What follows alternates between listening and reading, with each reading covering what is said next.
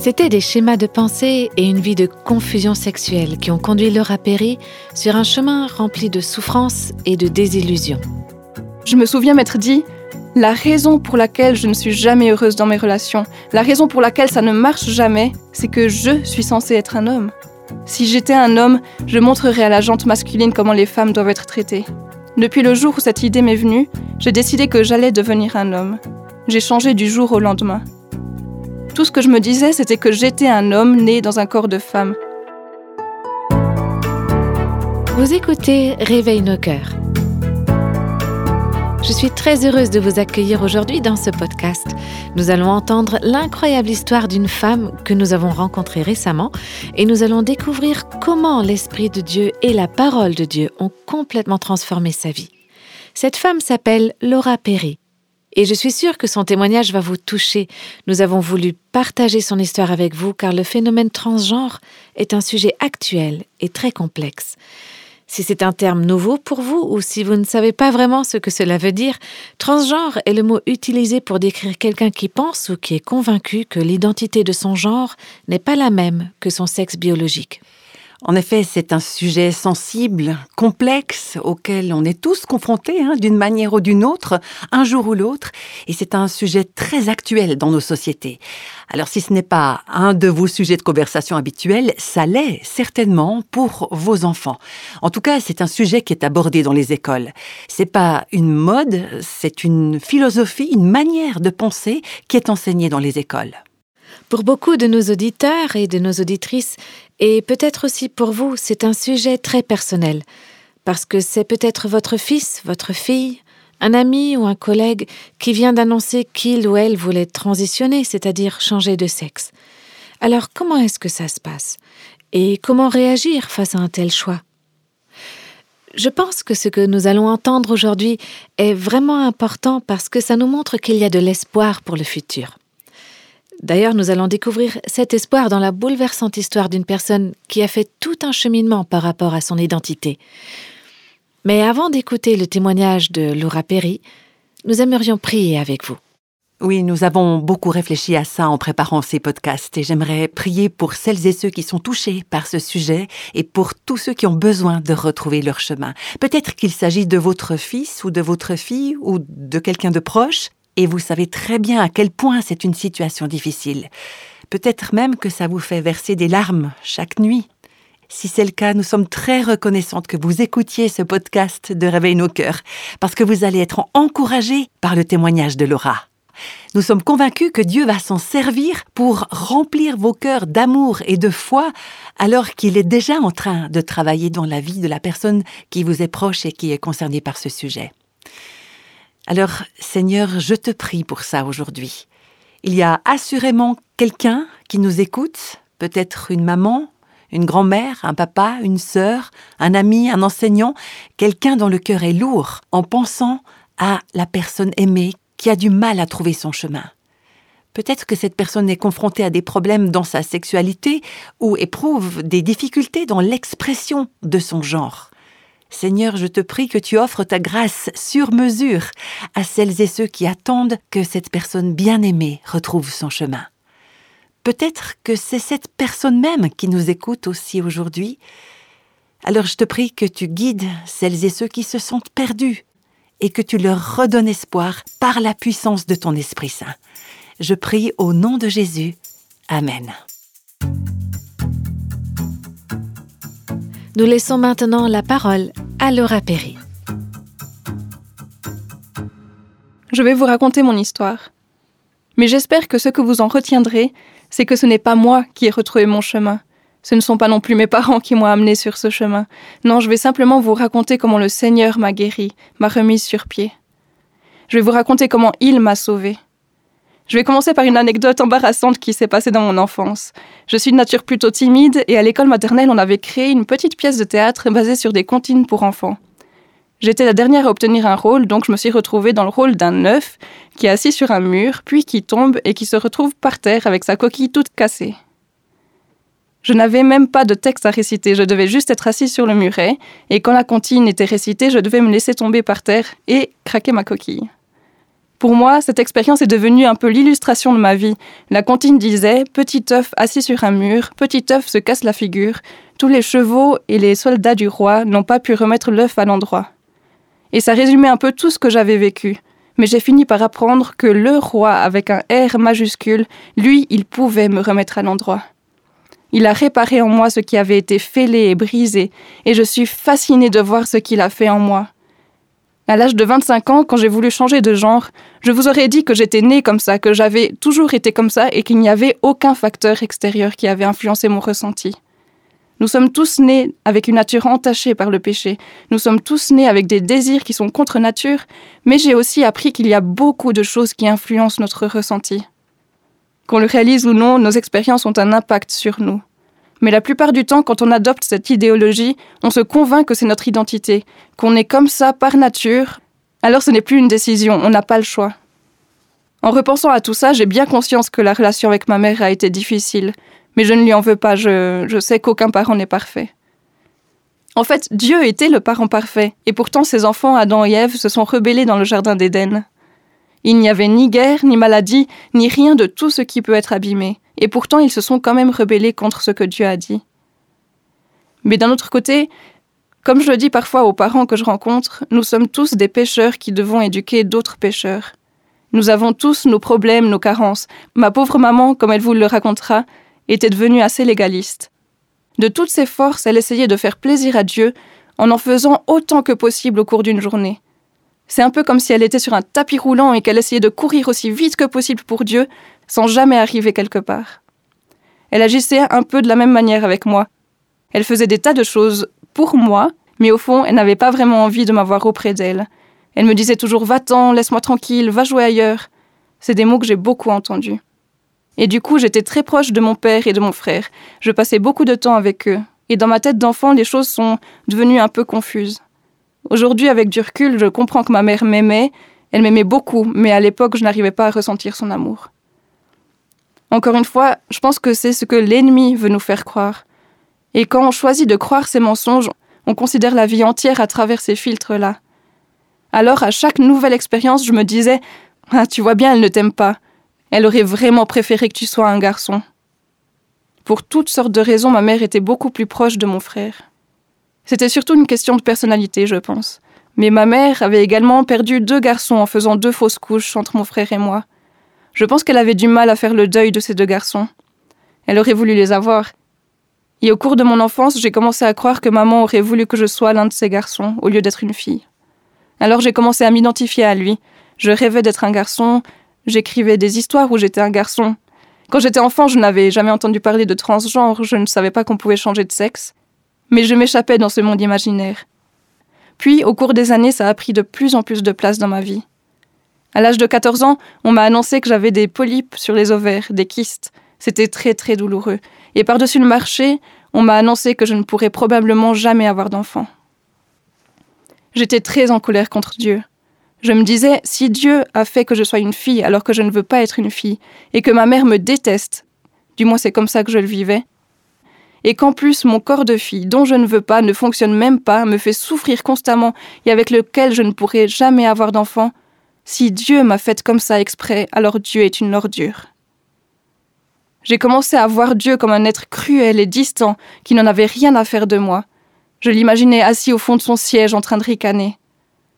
À 15 ans, j'ai abandonné ma foi. J'ai dit à Dieu que jamais je ne le servirais. Je voulais être l'inverse d'un chrétien, quoi que cela veuille dire. J'avais entendu parler de Jésus toute mon enfance, mais je n'avais aucune idée de qui était Dieu. J'ai rencontré des tas de gens qui avaient été baptisés et qui avaient fait leur profession de foi quand ils étaient enfants, mais qui en fait ne connaissaient absolument pas Jésus-Christ. C'était exactement le cas pour moi. Peut-être que certains d'entre vous sont dans le même cas de figure. Vous avez été baptisés, vous avez dit une prière, mais ce n'a jamais vraiment été réel. Si vous êtes dans ce cas, je voudrais vous encourager. Il y a une grande différence entre une croyance intellectuelle et mettre vraiment sa foi et sa confiance en Christ. Je n'avais aucune idée de qui était Christ, donc je n'avais jamais ressenti son amour. Je n'avais jamais ressenti sa paix. Je ne l'avais jamais vu à l'œuvre dans ma vie. En fait, c'est un miracle que je ne me sois pas retrouvée dans une secte satanique. Je pense que je n'en étais pas loin, mais Dieu, dans sa grâce, m'a préservé de ça. Ma vie était très ténébreuse. Je faisais beaucoup la fête, j'étais très libertine. J'essayais de guérir mes blessures par les autres. Je me disais que si j'arrivais à me faire aimer de tel ou tel homme, je me sentirais mieux. Je ne voulais pas entendre parler des femmes. Il y a une chose que les gens ne comprennent pas vraiment. Tous les transgenres ne sont pas forcément attirés par des personnes du même sexe biologique. En fait, un grand pourcentage est attiré par le sexe opposé à leur sexe biologique. C'était mon cas. À cette époque, je ne voulais pas de relation avec des femmes. Avant de commencer ma vie transgenre, j'étais devenue très libertine et mon cœur était plein de blessures. J'étais prête à tout donner à n'importe quel homme. Mais plus je me donnais, plus les hommes me traitaient comme si j'étais une moins que rien. Je n'avais pas compris combien, en tant que femme et en tant qu'homme, nous sommes précieux aux yeux de Dieu. Je n'avais pas compris qu'il y avait quelque chose de sacré dans l'engagement du mariage. Je me donnais à corps perdu et on me traitait comme un mouchoir jetable. Je suis devenue accro à la pornographie tout en essayant tant bien que mal de trouver des relations qui me combleraient. Et ce besoin d'être aimé m'a entraîné de plus en plus bas, jusqu'à ce que je me retrouve dans une relation horrible. J'étais partie avec un homme pour une sorte de week-end romantique, et tout est devenu très compliqué. Ce gars était alcoolique et les choses commençaient à très mal tourner.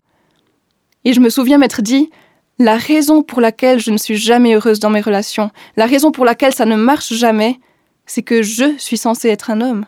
Si j'étais un homme, je montrerais à la jante masculine comment les femmes doivent être traitées. Ce n'est pas toujours le cas car il y a d'innombrables raisons pour lesquelles les gens deviennent transgenres, mais parfois il y a ce désir d'être ce qu'on aurait voulu que les autres soient pour nous. Je voulais désespérément trouver un homme qui me traiterait avec respect et amour et qui me désirerait sincèrement. Et parce que je n'arrivais pas à trouver quelqu'un comme ça, ben j'ai décidé de devenir cette personne, bien qu'à ce moment-là ce n'était pas quelque chose de conscient. Depuis le jour où cette idée m'est venue, j'ai décidé que j'allais devenir un homme. J'ai changé du jour au lendemain. Tout ce que je me disais, c'était que j'étais un homme né dans un corps de femme, et je me suis jeté corps et âme dans ce mensonge. J'ai commencé à participer à des groupes de parole, la première fois que j'y ai participé, on m'a demandé de me présenter.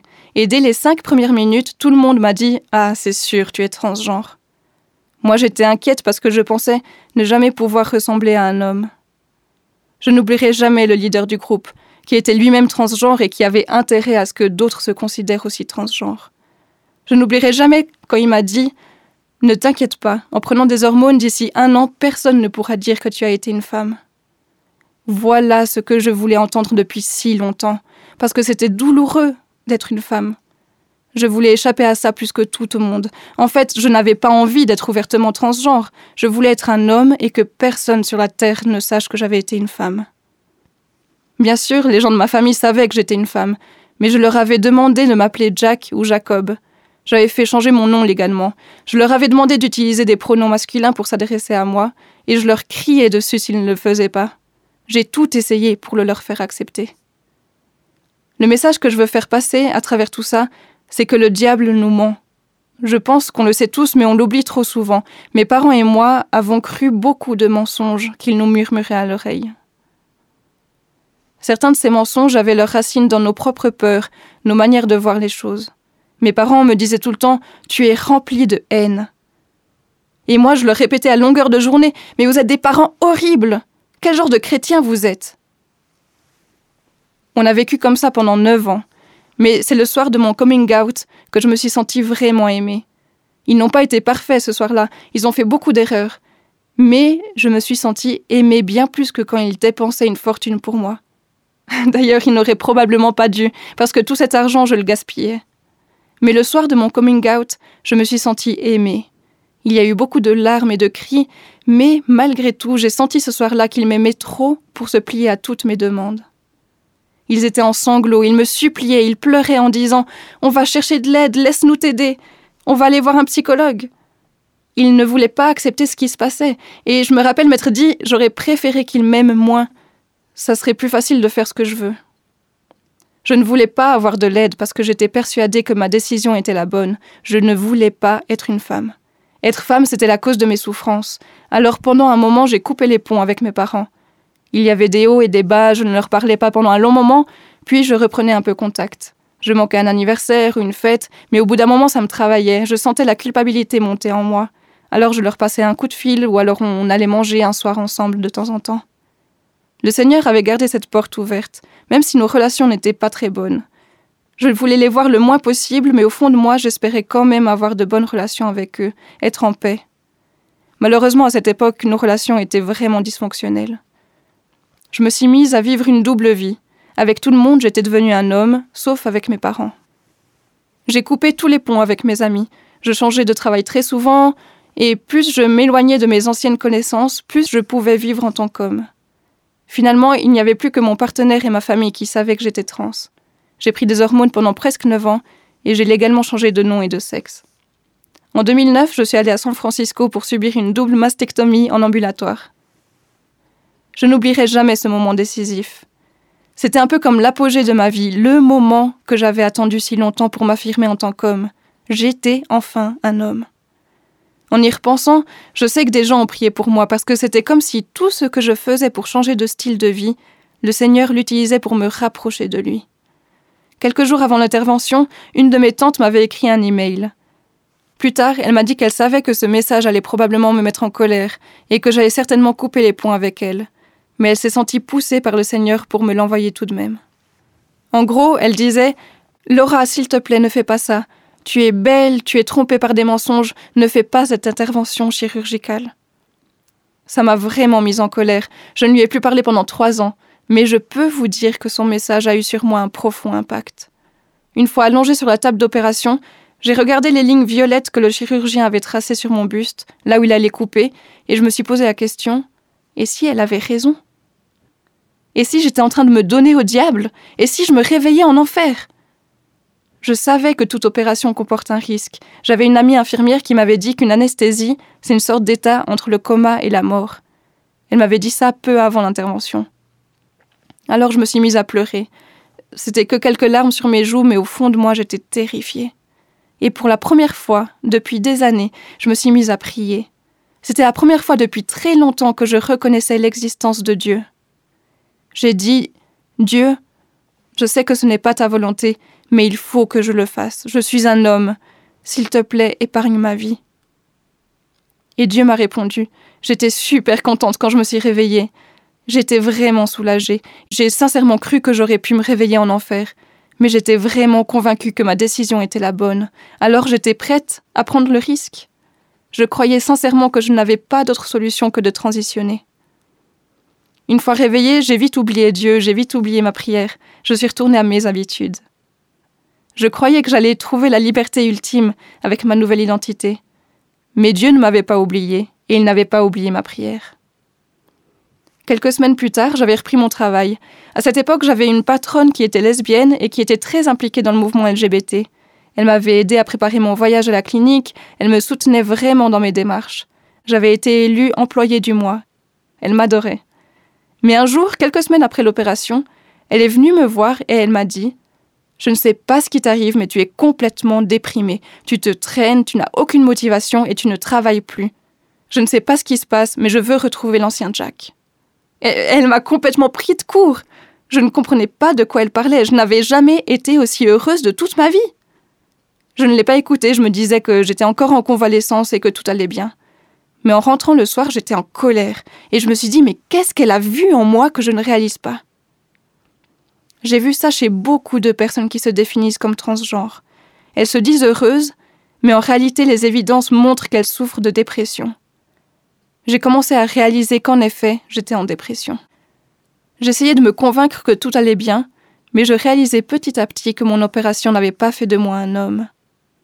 Je me sentais tellement stupide. Je me disais, mais comment j'ai pu croire que couper un bout de mon corps allait faire de moi un homme? Je me rappelle avoir regardé mon permis de conduire et mon certificat de naissance qui stipulait désormais que j'étais un homme, mais je connaissais la vérité. Je savais que rien n'avait changé à part le fait que je n'avais plus de poitrine. Je me suis dit qu'avec une année de plus de traitement hormonal, ça allait marcher. Il fallait juste un peu plus de temps. Pourtant, après une année supplémentaire avec des hormones, j'ai dû me rendre à l'évidence. Je n'étais toujours pas un homme. Mon problème n'était toujours pas résolu, la dysphorie de genre ne s'améliorait pas. En fait, elle l'empirait, parce que tout le monde croyait que j'étais un homme, mais au fond de moi, je sentais que je vivais un mensonge. Je me suis dit que tout ça, ça ne marchait pas parce que j'avais encore mes organes féminins, et qu'une fois ces organes enlevés, alors tout irait bien. Sans hormones féminines, je serais un homme. Alors, en 2012, je me suis fait enlever tous mes organes féminins. Mais ça n'a pas résolu non plus mon problème. J'étais au fond du trou quand j'ai réalisé que ça non plus, ça n'avait pas marché. J'ai commencé à envisager une dernière opération, l'opération que j'avais espérée depuis longtemps, qui s'appelle chirurgie de réattribution sexuelle. En fait, on devrait plutôt l'appeler mutilation génitale. Personne ne m'avait dit combien cette opération est traumatisante et mutilante. Je n'avais pas été prévenue des dommages qu'elle cause. Ces opérations, que je peux même pas décrire comme ça, sont des choses qu'on ne souhaiterait même pas à son pire ennemi. Surtout pour les femmes, c'est très artificiel. De plus, il y a des complications très sérieuses. J'ai vu sur YouTube une vidéo d'une fille qui avait subi 31 opérations pour essayer de rectifier ce qui avait mal tourné. Elle est loin d'être la seule. En plus de tout ça, on a de grands risques de perdre toute sensation sur le plan sexuel. J'étais désespérée, je me disais mais qu'est-ce que je vais faire? J'avais déjà parcouru la moitié du chemin pour changer complètement de genre. Qu'est-ce que j'allais faire? Personne ne m'avait expliqué ce qui m'attendait, je n'avais même pas réalisé que je ne pourrais jamais être père. Je n'avais pas pensé à l'aspect biologique, j'étais totalement perdue, dévastée. Je me sentais comme entre deux créatures. Je commençais à comprendre que je ne pourrais jamais être un homme, mais je ne voulais pas être une femme. Pour moi, la vie ne pourrait jamais s'améliorer. J'étais complètement déprimée. Sans mon partenaire, j'aurais mis fin à mes jours. Certaines personnes font peur aux parents en leur disant Si vous ne laissez pas votre enfant transitionner, il va se suicider. La vérité, c'est que les études montrent que le taux de suicide est le même. Certaines études disent un peu moins, certaines un peu plus mais globalement le taux de suicide reste très élevé après les opérations chirurgicales, parce que très rapidement les gens réalisent ce que moi j'ai aussi réalisé. C'est arrivé à des milliers de gens, je ne suis pas la seule, il y a des milliers de gens qui regrettent d'avoir changé de sexe. Le conférencier américain Walt Heyer a fait naître un mouvement qui s'appelle Sex Change Regret, les gens qui regrettent leur changement de sexe. Je crois qu'il y a des milliers et des milliers de gens qui ont visité son site. Des milliers de gens regrettent leur choix, mais on n'entend jamais parler de leur histoire. Je ne savais pas tout ça à l'époque. Cependant, Dieu a travaillé en moi pendant des années. J'étais de plus en plus ouverte à l'idée de Dieu, mais je ne voulais pas être chrétienne. Malgré tout, mon cœur s'ouvrait petit à petit. Un jour, ma mère m'a demandé de lui faire un site internet pour ses études bibliques. J'avais très peu de contact avec mes parents à ce moment-là. Encore une fois, je veux insister sur le fait que mon histoire n'est pas celle de la manière dont ma mère a résolu mon problème. La vérité, c'est que toute ma vie, elle a essayé de résoudre mon problème, sans succès. Et là, pour une fois, elle me contactait sans essayer de me changer. Depuis le soir où j'avais fait mon coming out, sa vie à elle avait pris un nouveau tournant. Elle avait offert sa vie à Dieu d'une manière toute nouvelle, pour qu'il puisse agir dans son cœur. Alors, au fur et à mesure que je construisais le site internet que ma mère m'avait commandé, j'ai commencé à lire les études bibliques. Et en lisant, pour la première fois de ma vie, j'ai commencé à découvrir le caractère et le cœur de Dieu. J'ai découvert Dieu comme jamais auparavant. J'ai appelé ma mère pour lui poser des questions et tout à coup, je me suis rendu compte qu'elle avait changé. Je lui ai demandé ce qui lui était arrivé et elle a commencé à me raconter sa transformation. À ce moment-là, j'ai compris que l'évangile était vrai. J'ai vu Jésus-Christ était vivant, parce que je pouvais voir sa puissance transformatrice dans la vie de ma mère. En rentrant à la maison ce soir-là, j'ai confessé mes péchés. Je ne croyais pas vraiment que Dieu allait me sauver, je me disais que j'étais allée trop loin, que j'étais trop mauvaise. Mais j'ai quand même essayé de prier et j'ai persévéré pendant plusieurs jours. Dieu est intervenu dans ma vie d'une façon radicale, j'ai appris à lui faire confiance. J'ai été transformée, je savais que je ne serais plus jamais la même. Tout a été bouleversé quand j'ai donné mon cœur à Christ. Il m'a transformé de fond en comble et je me sentais une nouvelle personne. Je me rappelle avoir lu le verset 17 de la deuxième lettre aux Corinthiens chapitre 5. Si quelqu'un est en Christ, il est une nouvelle créature. Les choses anciennes sont passées, voici toutes choses sont devenues nouvelles. J'étais une personne toute neuve, mais je ne savais pas comment réagir face à mon identité transgenre. J'ai dit à Dieu je comprends que ce n'était pas ton idée, mais je ne sais pas quoi faire maintenant. Je suis un peu coincée, j'ai eu toutes ces opérations et depuis, légalement, je suis un homme. En plus, j'avais de la barbe et tout le monde me connaissait en tant qu'homme. Alors j'ai continué à remettre la question à plus tard.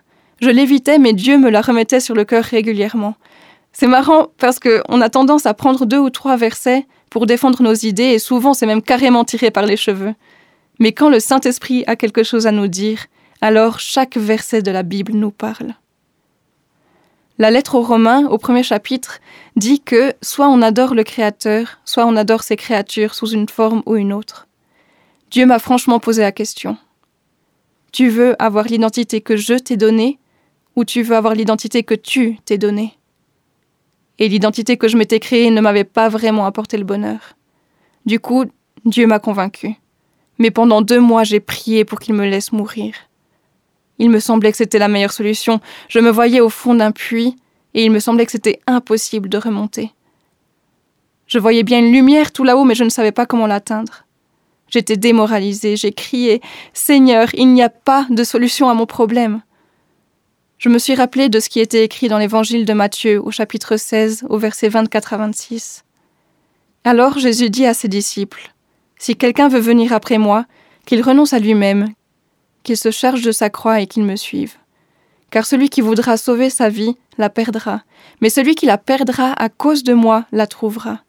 Et que servirait-il à un homme de gagner tout le monde s'il perdait son âme?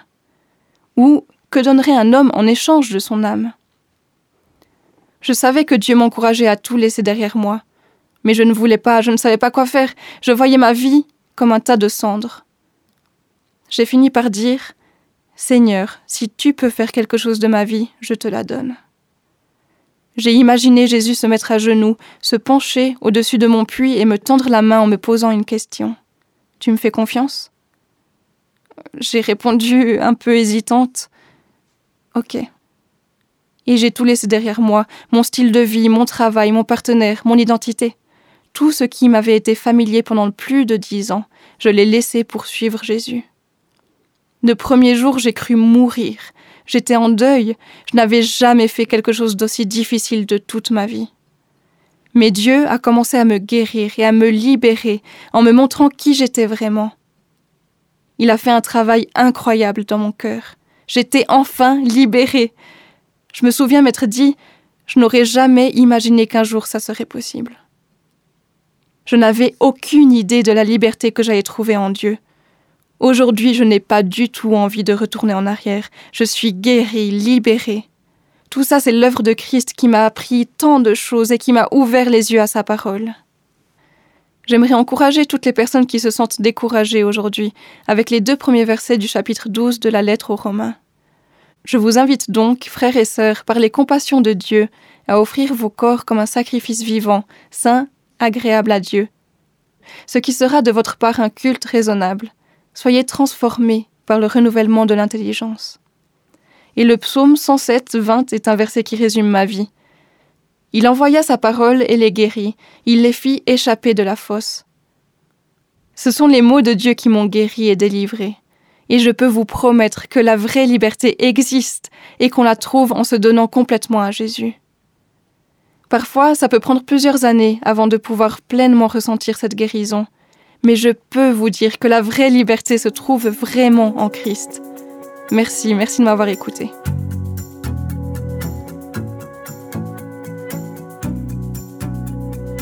Il est vraiment impressionnant ce témoignage de Laura Perry.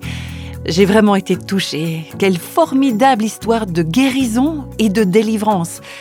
Dieu a vraiment agi dans la vie de Laura et grâce à ses expériences et à tout ce qu'elle a traversé, Laura est solidement équipée pour aider celles et ceux qui font face à ces mêmes défis.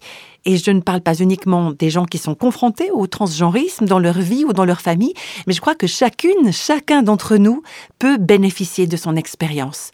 Et tous, nous pouvons être enrichis en voyant comment la grâce et la sagesse de Dieu sont utiles dans ces domaines qui, d'une façon ou d'une autre, nous concernent tous.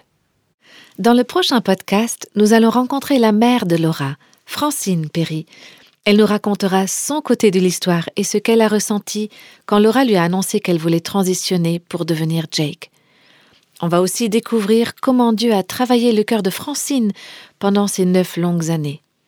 Je suis convaincue que le témoignage de Francine va beaucoup encourager toutes celles et tous ceux qui ont un être cher qui s'est éloigné.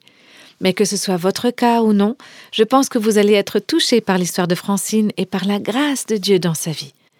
Et je me réjouis de vous retrouver pour la suite alors de cette histoire de vie. À tout bientôt pour le prochain podcast de Réveil nos cœurs.